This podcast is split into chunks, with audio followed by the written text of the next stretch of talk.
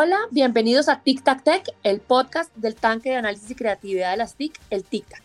Soy Adriana Ceballos, directora de desarrollo de programas, y hoy me complace para este tercer episodio del programa de SAFE, Seguridad aplicada al fortalecimiento empresarial, un tema que tendremos de gran interés, donde además de hablar de ciberseguridad, vamos a destacar la labor de las mujeres en cargos que tradicionalmente habían ocupado hombres. Entonces vamos a tener un formato un poco diferente a nuestros podcasts normales. Hoy vamos a contar con tres invitados. La primera es Juanita Navarro, ingeniera de telecomunicaciones y especialista en seguridad de la información de la Universidad Pontificia Bolivariana de Medellín, con más de cinco años de experiencia, especialista técnica, acompañando e implementando buenas prácticas de seguridad de la información. Actualmente se desempeña como analista de ciberseguridad en Nutresa. La segunda invitada es Laura Rodríguez, magíster en gestión de informática y telecomunicaciones del ICESI. Actualmente es profesora y cofundadora del programa de mujeres STEM de la Facultad de Ingeniería. Y adicionalmente es la directora de la Oficina de Informática y Telecomunicaciones de la Universidad del Valle. Ambas están frente de temas de ciberseguridad en sus compañías o de sus organizaciones y nos contarán cómo han logrado desarrollar su rol buscando solucionar temas de seguridad de la información. Y por otro lado, tendremos también la perspectiva de, empresas que ofrecen soluciones de ciberseguridad. Para esto nos acompaña también Juan Carlos Puentes, gerente general de Fortinet Colombia, empresa de soluciones de ciberseguridad, conectividad y networking seguro. Y por supuesto, uno de nuestros aliados en el programa SAFE. Bienvenidos todos, me complace mucho que hayan aceptado nuestra invitación a participar en, este podcast. Buen día, gracias. Muchas gracias, muchas gracias Adriana. No, gracias Adriana. Me complace mucho tenerlos acá.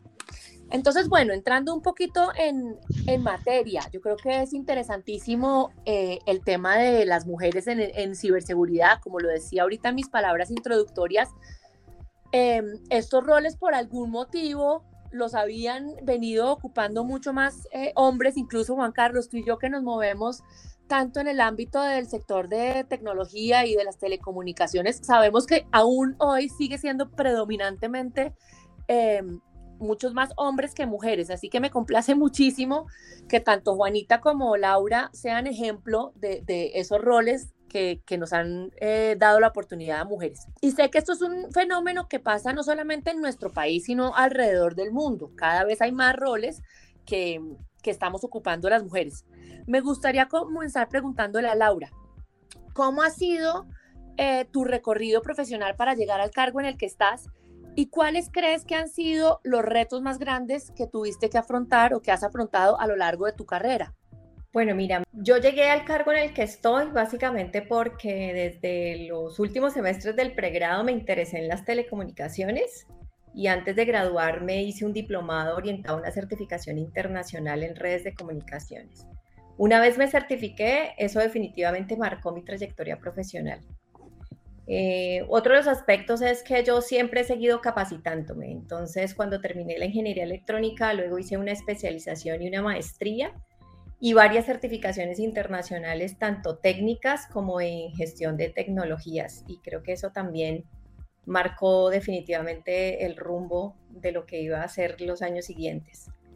Eh, creo que los retos ah, que más han sido difíciles para mí es volver a empezar y creo que eso en parte también ha sido una clave y es que siempre he estado dispuesta a volver a empezar. Mm, cuando los primeros años de mi trabajo llegué muy rápido a un cargo directivo en una pequeña empresa, pero luego cuando se me presentó la oportunidad de vincularme con una multinacional, debía volver a empezar y lo hice. Y aún allí, eh, cuando necesité un cambio, eh, creo que con mucho temor volví a empezar. Y estoy segura que si me tocara otra vez, lo haría. Eh, creo que una de las claves de, las cosas que me han llevado a, esta, esta, posición es que si bien he hecho un gran esfuerzo y amo lo que hago, no lo he hecho sola y hay que reconocer el trabajo no solamente de los pares, de los jefes, sino especialmente de las personas que dependen de uno. Creo que ese ha sido pues como lo que ha marcado mi vida profesional para llevarme a este cargo donde estoy. Pues Laura, aquí te hago una, una pequeña preguntita adicional y es, pues según lo que cuentas, obviamente has hecho todo un recorrido de estudio y de preparación, digamos que muy fuerte. Em, ¿Hubo algo que te, que te inspiró o qué fue lo que te llamó a irte por ese, por ese camino? O sea, desde que dices que eh, empezaste a estudiar ingeniería y todas las especializaciones que te fueron llevando como a irte enfocando en esta rama, ¿hubo algo en especial que te llamó o hubo un, o es un tema que te apasionó o fue algo que te inspiró? Quisiera saber un poquito más de eso. Yo siempre digo que eso tiene mucho que ver mi familia, mis padres me inculcaron mucho el amor por las matemáticas especialmente, así que yo desde pequeña sabía que tenía que estudiar una ingeniería. Luego no fue tan fácil decidir cuál. Ah, eh, inicialmente pensé en una ingeniería civil, pero luego con los años conocí a alguien que, era el ingeniero electrónico y eso me, cautivó. Eh, y a partir de allí, las telecomunicaciones, como les decía, los últimos semestres de mi carrera eh, me gustaron mucho y realmente yo estoy convencida de que escogí lo mejor.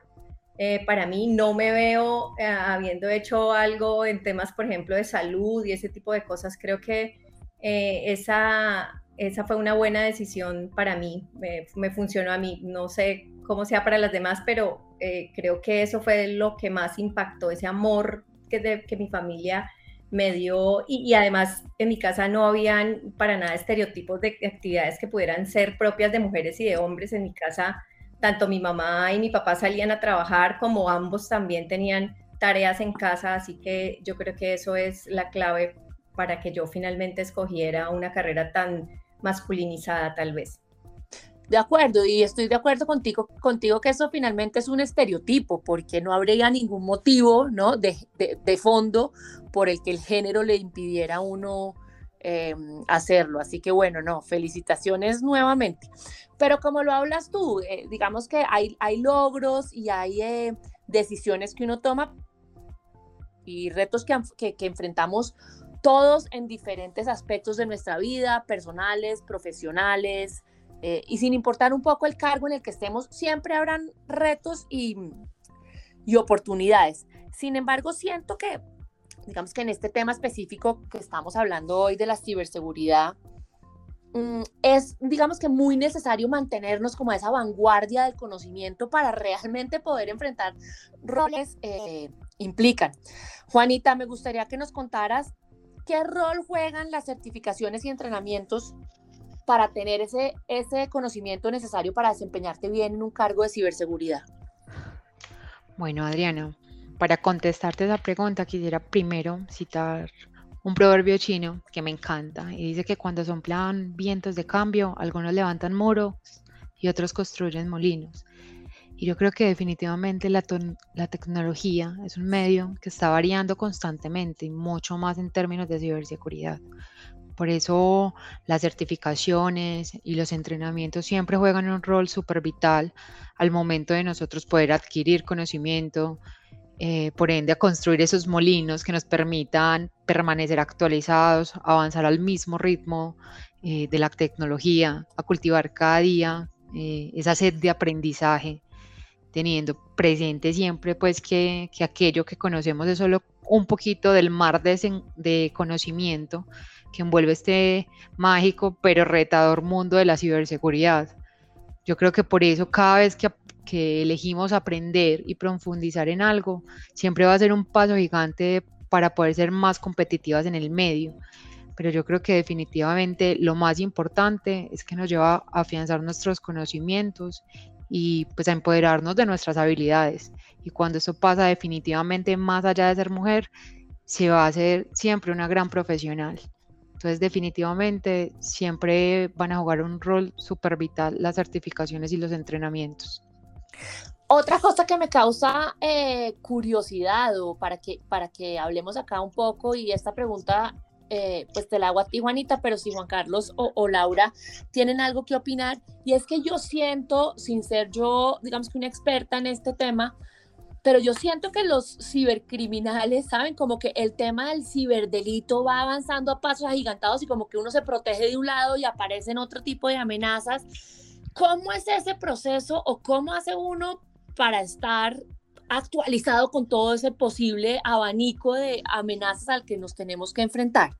O sea, ¿eso hace parte de, esas certificaciones y entrenamientos o, o, esto es, o, es, un campo completamente distinto de, de capacitación?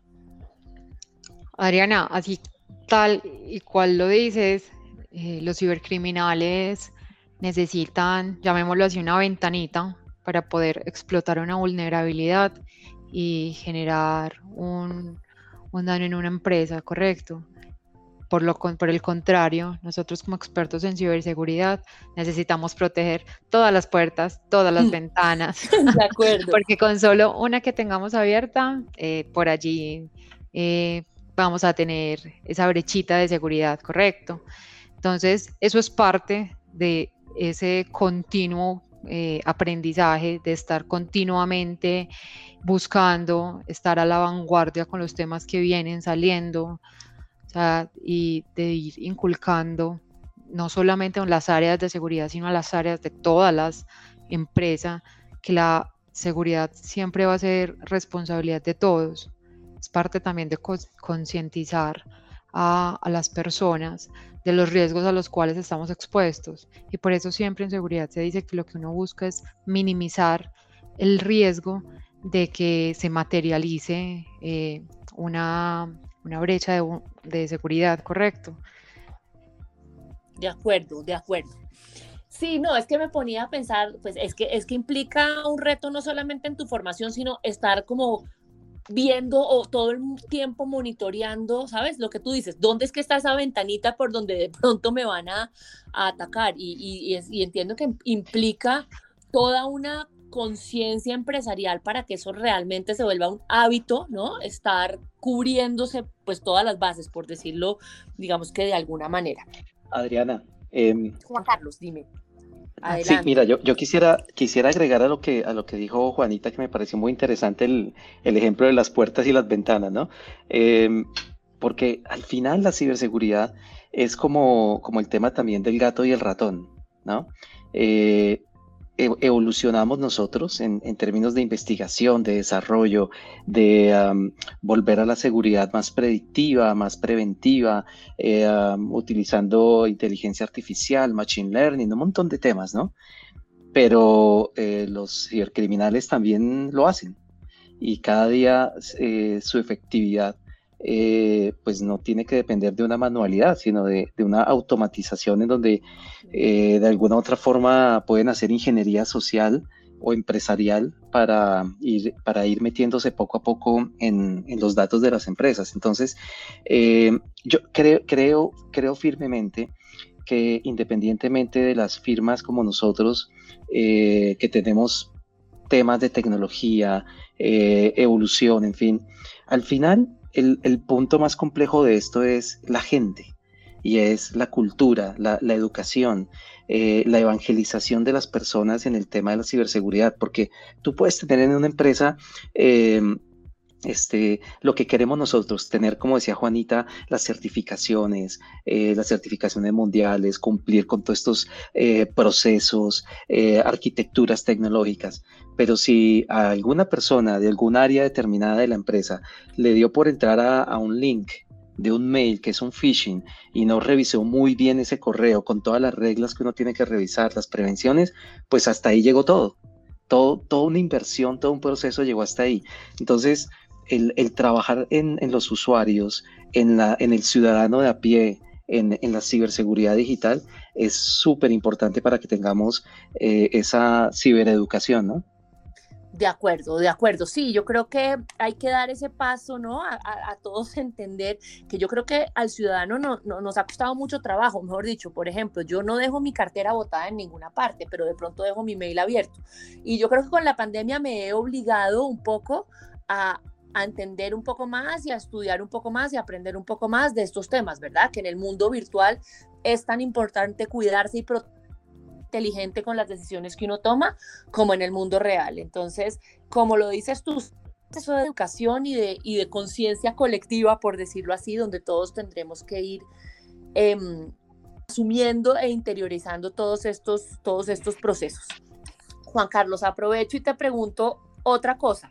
Desde tu perspectiva, ¿cómo están las mujeres del país en temas de ciberseguridad? Y que las generaciones futuras, digamos que de, niñas, jovencitas que hoy en día están arrancando la decisión de qué carrera estudiar, elijan carreras STEM, que están, como sabemos, involucradas con ciencia, tecnología, ingeniería y matemáticas. ¿Qué opinas tú de esto?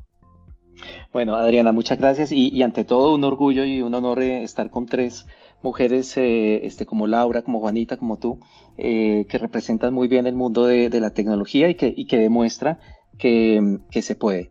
Em, mira, yo, yo, quisiera arrancar, Adriana, con, con unos datos particulares em, eh, a nivel mundial, a nivel de Colombia, alguna, algún tema general y luego voy al mundo de la ciberseguridad. Hay una realidad que es una oportunidad para que esto sea de alguna forma, digámoslo, más atractivo eh, para las mujeres.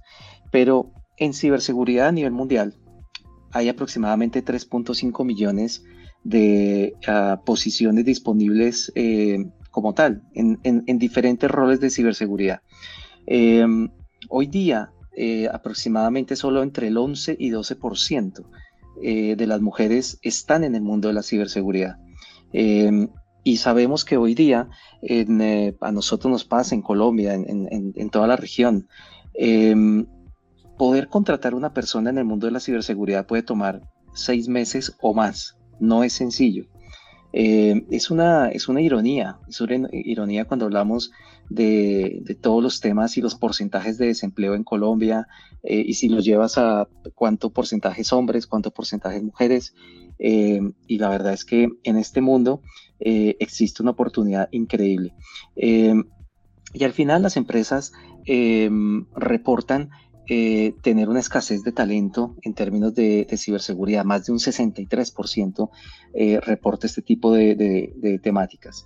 en Colombia hemos hablado, Adriana, y tú lo decías al inicio, en este mundo de tecnología desde hace muchos años, el déficit que tenemos en, en términos de las carreras de tecnología. Eh, se habla en Colombia de 70 mil, 75 mil vacantes eh, aproximadamente. Eh, datos que arroja, por ejemplo, muchos gremios, entidades, la CCIT ha hecho varios estudios de esto también, el TIC-TAC. Y, la realidad es que em, en, ah, en, los graduados al año en Latinoamérica son 100 mil en términos de ingeniería. Este, y, te aseguro que, en Colombia no estamos superando ni siquiera eh, las eh, 10.000 personas en ingeniería. Entonces, em, cada día la brecha se está haciendo más, más, más grande eh, y, hoy día, ¿qué factores determinantes vemos nosotros? De hecho, los, los aplicamos al interior de, Fortinet eh, y todo esto nació de cuestionamientos que nos hicimos nosotros y es, primero, ¿qué porcentajes de mujeres están trabajando hoy día en la empresa? Es, la, primera pregunta que, nos haríamos. Eh, la segunda, ¿qué porcentaje de mujeres están hoy día en posiciones de liderazgo en la compañía? ¿Correcto? Em, y la tercera que uno se pregunta es, dependiendo de esos porcentajes, ¿alguna razón para que no existan estas eh, eh, mujeres en, en, términos de liderazgo? ¿Es algún tema interno, baja postulación, en fin? Eh, ese tipo de, preguntas son las primeras que nos hicimos en, algún momento. Eh, y de ahí para adelante empezamos a revisar qué ofrece la empresa. Eh, ofrece formación, ofrece trabajo flexible, cómo están los procesos de, de reclutamiento, y uno hay, veces ve eh, sesgos cuando se hace una eh, contratación y, se, y dice el, el, titular de, de, LinkedIn o, lo que sea, eh, oye, se requiere un arquitecto de, de, ciberseguridad. Ya está sesgando, ya está sesgando esto con, con, el género. este, entonces, digamos que, que ese tipo de, de temas que parecieran tan obvios y tan básicos, eh, puede, puede, generar en la persona que está leyendo esto eh, pues un sesgo como tal. Em, el revisar eh, dentro de la empresa los beneficios, em, qué tipo de educación, si hay horario flexible, qué oportunidades de carrera le estoy dando a, las, a las mujeres. Em, mira, cosas tan sencillas como hay temas de, guardería, eh, los salarios eh, son justos, están correctos como si fuera un hombre o si fuera una mujer, es el, salario es el correcto. Em, ¿Qué acciones eh, tiene la empresa en términos de equidad de género? Em, y, obviamente todo el apoyo que lo decía ahora Laura en términos de, mentoría, de asesorías, de cursos, de oportunidades de formación, son súper valiosos para, las mujeres. Entonces, eh, obviamente, más allá de estos temas, digamos que son generales en términos de, una empresa, nosotros en términos de ciberseguridad, lo que estamos haciendo es, más allá de lo técnico, hacemos revisiones de, y trainings o entrenamientos de, de perspectivas de solución a diferentes tipos de, situaciones o problemas para, para entrenamiento. Eh, nos interesa mucho estar en, programas en universidades, en, eh, colegios, en gremios para eh, que las mujeres se involucren en esto. Hoy, hoy día tenemos un programa importante en Latinoamérica que es Women's in, in Cybersecurity, WOMSI, donde estamos otorgando, de hecho, eh, la forma de que ellas hagan certificaciones, programas de aprendizaje, pasantías, mentorías, en fin. Al final, para nosotros la, inclusión no, ni siquiera es un tema de responsabilidad social, sino de competencias de negocios y de estrategia. Eso, es, eso es lo que tratamos de hacer con algunas de esas acciones que hacemos al interior de, de, Fortinet y creemos que son interesantes para las empresas. Buenísimo. Laura, me, eh, cuando estábamos, eh, cuando te estaba presentando, dije que eras cofundadora del grupo de mujeres STEM de la Facultad de Ingeniería de la universidad. Me causa mucho interés saber tú qué opinas de este tema, de esa pregunta específica que le acabo de hacer a, Juan Carlos, desde, desde, tu, desde tu posición eh, como cofundadora de este grupo. ¿Cómo lo ves tú? ¿Cómo ves tú las perspectivas en Colombia para en las carreras STEM. Adriana, primero me alegra muchísimo escuchar a Juan Carlos eh, porque creo que más importante que motivar a las mujeres a que sean partes de la ciberseguridad, hay que entender cuáles son las barreras de acceso que tenemos las mujeres. Eh, además, me encanta que sea un hombre hablando de estos temas, que no siempre seamos las mujeres hablando de estos temas, eh, y que además empresas como Fortinet se lo estén preguntando. Nosotras desde el grupo de mujeres hemos tratado de, como buenas académicas, eh, investigar, ¿sí? Y, saber qué dicen los estudios al respecto. Y lo que hemos encontrado es que hay barreras de acceso para las mujeres en los programas de tecnología eh, y se han identificado básicamente tres aspectos. Uno son las dificultades académicas de las mujeres. Las pruebas PISA demuestran que las mujeres, especialmente en Colombia, eh, más que en cualquier otro país similar a nosotros, están teniendo muy malos resultados en las pruebas de matemáticas y lógica y eh, luego contrastado con estudios que hablan sobre las capacidades del cerebro, la neurociencia, las mujeres no tendrían por qué tener menores pruebas eh, en lógica y matemática. Pero ¿qué es lo que está pasando? Que las niñas no se están exponiendo a experiencias que les permitan desarrollar esas habilidades. Em, entonces eso con relación al, primer factor, es decir, a las chicas hoy les está costando más eh, entrar a las carreras porque tienen alto componente de matemática y lógica. El otro aspecto es lo que tiene que ver con los estereotipos. Eh, hablábamos eh, hace, un, hace un rato de eso y, y, es que, por ejemplo, el MINTIC hizo en el 2018 un estudio donde le preguntó a las chicas en edad de escoger carrera, ¿por qué no escoger una carrera de TICS? Y un 52% eh, responde que porque o a ellas les parece que son carreras masculinas o que a sus padres les parece que son carreras masculinas. Entonces hay un tema de estereotipos eh, todavía en nuestra cultura muy marcado. Y el tercero es la falta de orientación profesional y en ese sentido em, hay que mostrar qué hace una mujer en ciberseguridad. ¿Qué es lo que realmente hacemos? Y, no es ese, nuevamente ese estereotipo del chico nerd Ah, que está detrás de un computador, ¿sí? Y que además es hombre con una capucha, uh, sino que eh, la, diversidad de actividades que podemos hacer las mujeres en, en, este rol. Y en ese sentido hay que trabajar en mostrar los referentes femeninos de mujeres haciendo eh, temas de ciberseguridad. Y otro aspecto muy importante es que hay estudios que hablan de cuáles son las carreras que típicamente escogen las mujeres que están más orientadas al cuidado. Eh, hoy en Colombia el 60% de los estudiantes de pregrado son mujeres. Es decir, no solamente tenemos equidad, sino están por encima de los hombres. Pero luego cuando analizas los, las carreras STEM y específicamente carreras, por ejemplo, como sistemas, telecomunicaciones y electrónica, no llegan al 15% de, de, mujeres en esos programas. Eh, eso quiere decir que las mujeres, y lo que, muestran los estudios es que las mujeres se orientan más por carreras del cuidado, la salud, uh, y en ese sentido yo creo que hay que trabajar en mostrar que la ciberseguridad y en general las carreras de STEM también pueden ser para el cuidado. Ah, y no solamente el cuidado de, la, de, la, de, las empresas y de la tecnología, sino el cuidado de las personas. Eh, un, tema eh, que me parece a mí muy interesante es cómo, por ejemplo, las mujeres expertas en ciberseguridad podemos impactar en la vida de las mujeres que hoy están siendo ciberacosadas, ¿sí? Eh, entonces es una forma de mostrar y de motivar a las mujeres a interesarse en el tema de la ciberseguridad. Y otro aspecto no solamente son las barreras de acceso a los programas, sino las barreras de especialización. Y un estudio que hicimos recientemente habla de que si bien el 60% de las personas que estudian hoy una carrera de pregrado son mujeres, solamente el 30% hacen programas de posgrado, es decir, especialización, maestría y doctorado. Eh, y en ese sentido, eso genera una brecha salarial. Eh, que, digamos es causa y efecto en el sentido de que las mujeres reciben menos salario en los primeros años de carrera, que en consecuencia pues tienen menos recursos para hacer programas de posgrado y al contrario también. Y em, también, ¿qué está pasando, por ejemplo, eh, si se vuelve una barrera especializarse en ciberseguridad, por ejemplo, cuando la relación vida-trabajo de, estos tipos de actividades no es balanceada?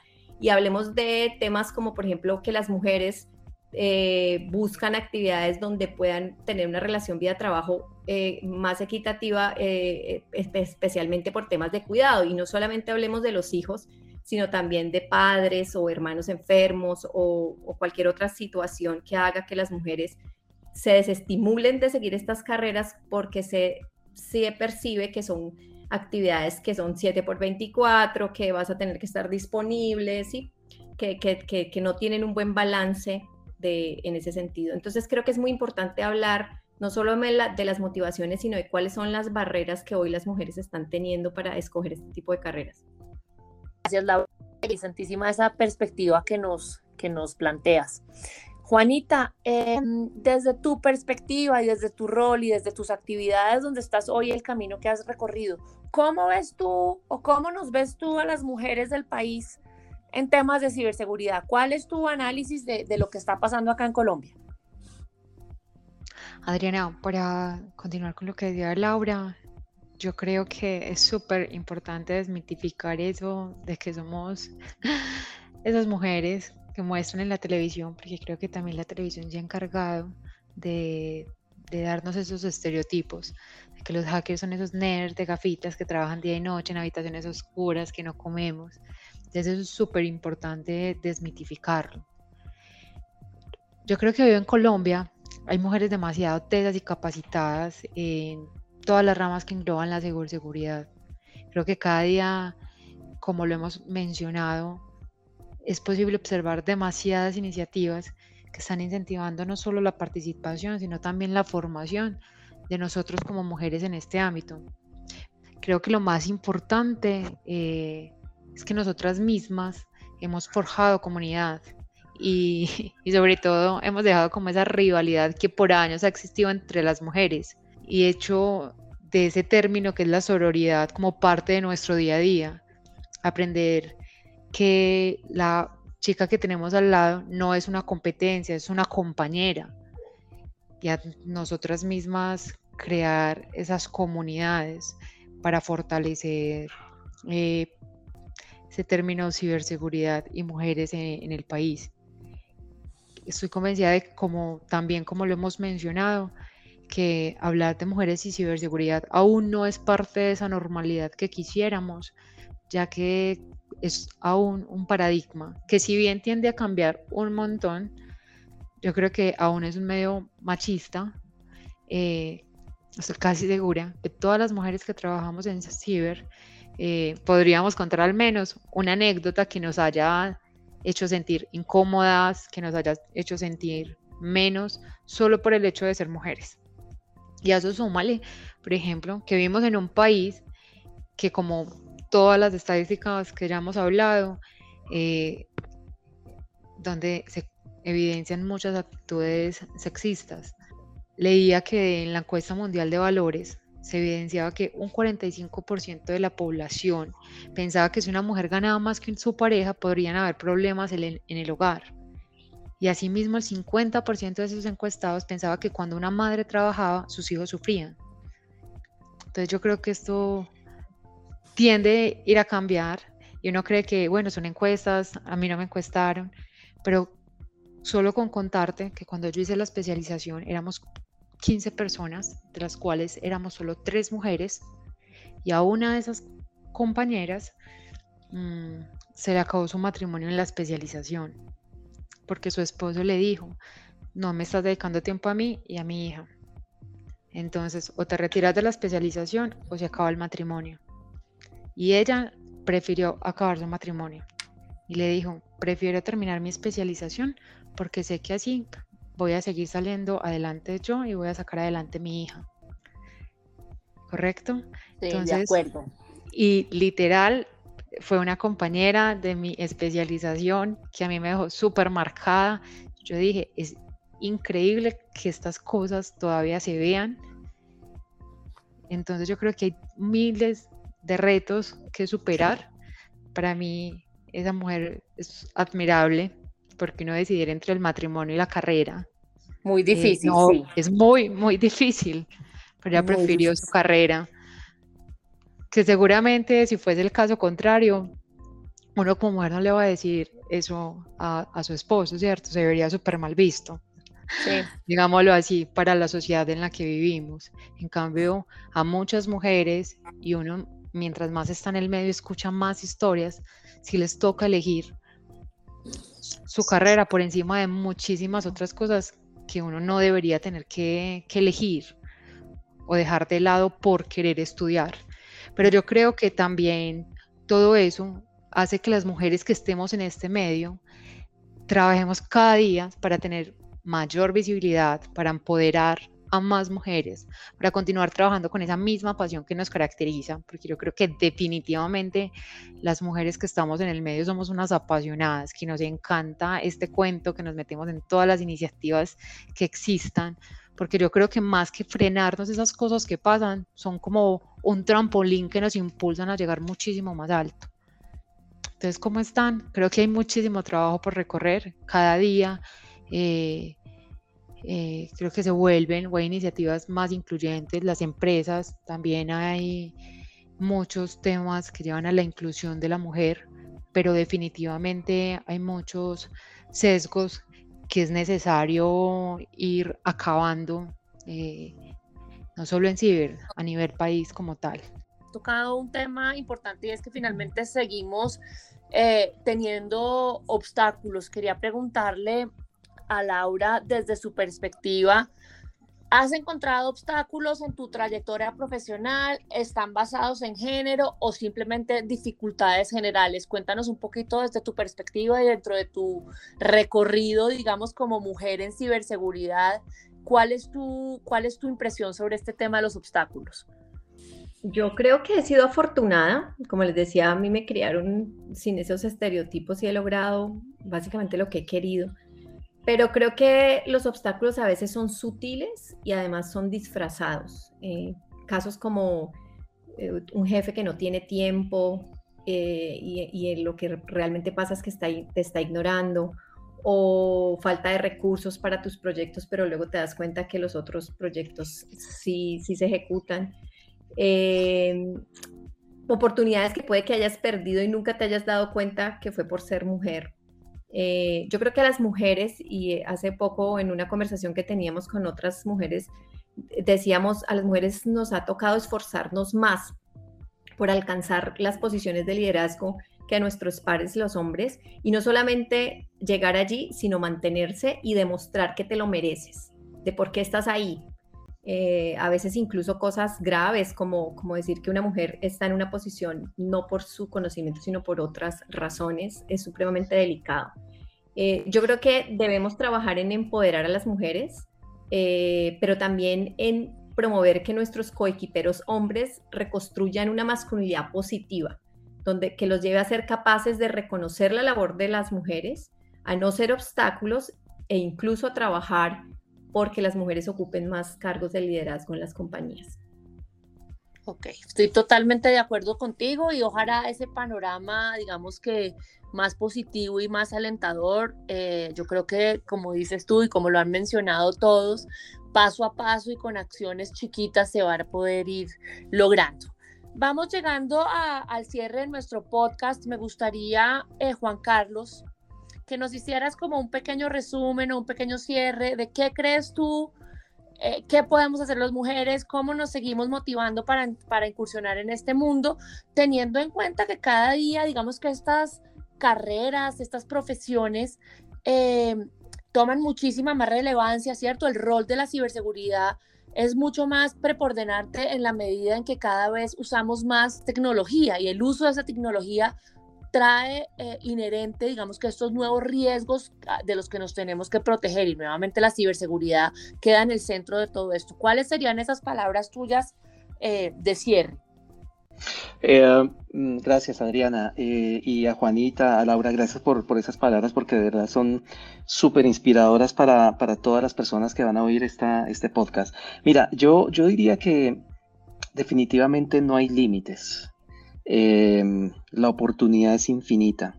Em, yo, yo quisiera dejar una referencia aquí eh, de un podcast que hizo en algún momento la consejera presidencial eh, Heidi Gallo para la equidad de la mujer.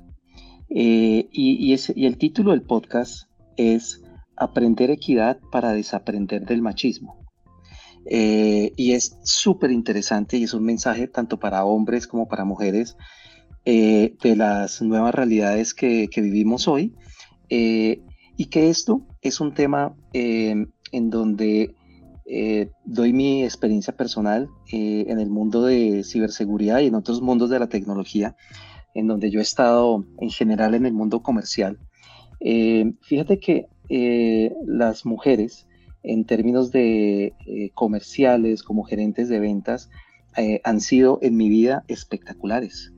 Eh, porque más allá de todos esos temas que hemos hablado hoy, certificaciones, sus capacidades, tienen algo que nosotros llamamos muy importante, que son los soft skills. y son todas esas habilidades blandas como lo son eh, la colaboración, su autenticidad, eh, sus habilidades de comunicación o interpersonales, eh, esa, ese, ah, esa toma de decisiones, ese sexto sentido que tienen, la capacidad de relacionamiento, de sensibilidad para, para muchas cosas, que en general eh, son muy desarrolladas y que necesitamos complementar en las empresas. Em, este, yo en, mi equipo de trabajo tengo mujeres impresionantemente excepcionales en términos de arquitectura, de ciberseguridad, ingenieras eh, súper brillantes en nuestro ecosistema de Fortinet. Eh, así que, mi mensaje para, para todas las mujeres es, sin límites, hay una oportunidad impresionante, la necesitamos, la oportunidad está allí eh, el crecimiento que tiene este mundo de ciberseguridad es eh, de los más grandes que hay hoy día en la tecnología, así como, como cloud.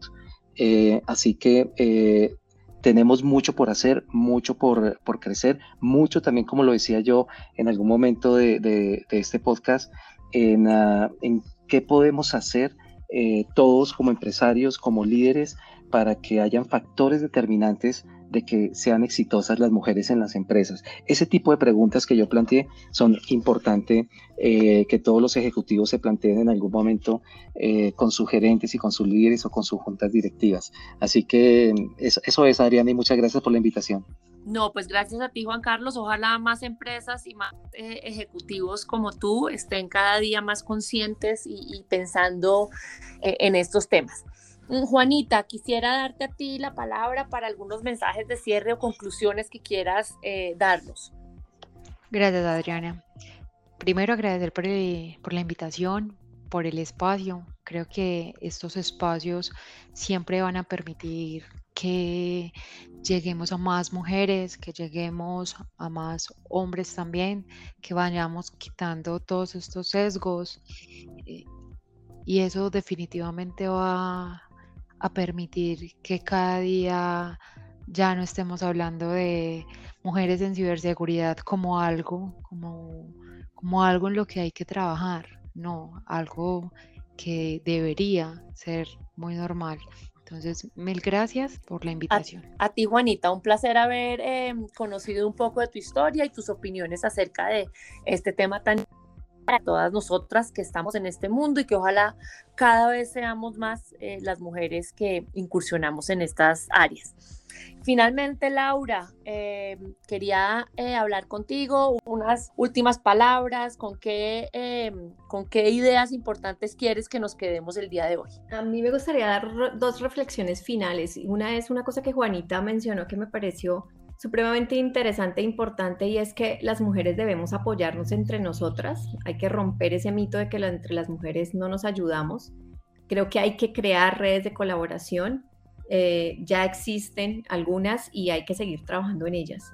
Eh, ese es un llamado pues a las mujeres y por otro lado un llamado a las empresas y, yo siempre digo, esto hay que mirarlo también desde el lado práctico. Eh, es decir, deberíamos verlo solo por la equidad, pero a veces eso no es suficiente, así que veámoslo por el lado de, la practicidad y es que los equipos diversos son más creativos y generan mejores resultados. Entonces, es un llamado también a las empresas a que a que lo vean así y en ese sentido seamos más incluyentes, que cuidemos el lenguaje incluyente, como decía Juan, eh, en, las convocatorias, que identifiquemos esas barreras ¿sí? que hoy están haciendo que las mujeres no lleguen a, los programas y a esos cargos que a veces decimos es que abrimos las convocatorias pero no se presentan, pero bueno, ¿qué es lo que está pasando? Miremos más en detalle y no solamente quedémonos con con es que se abre la oportunidad y no, y no hay mujeres que, las, que ocupen esos cargos. No, muchísimas gracias. Yo les agradezco a los tres por habernos acompañado el día de hoy, por haber compartido un poco sus opiniones y sus experiencias eh, personales eh, en este tema. Creo que ha sido un tema eh, muy relevante y muy importante el que hemos puesto hoy sobre la mesa, el rol de las mujeres en, en la ciberseguridad.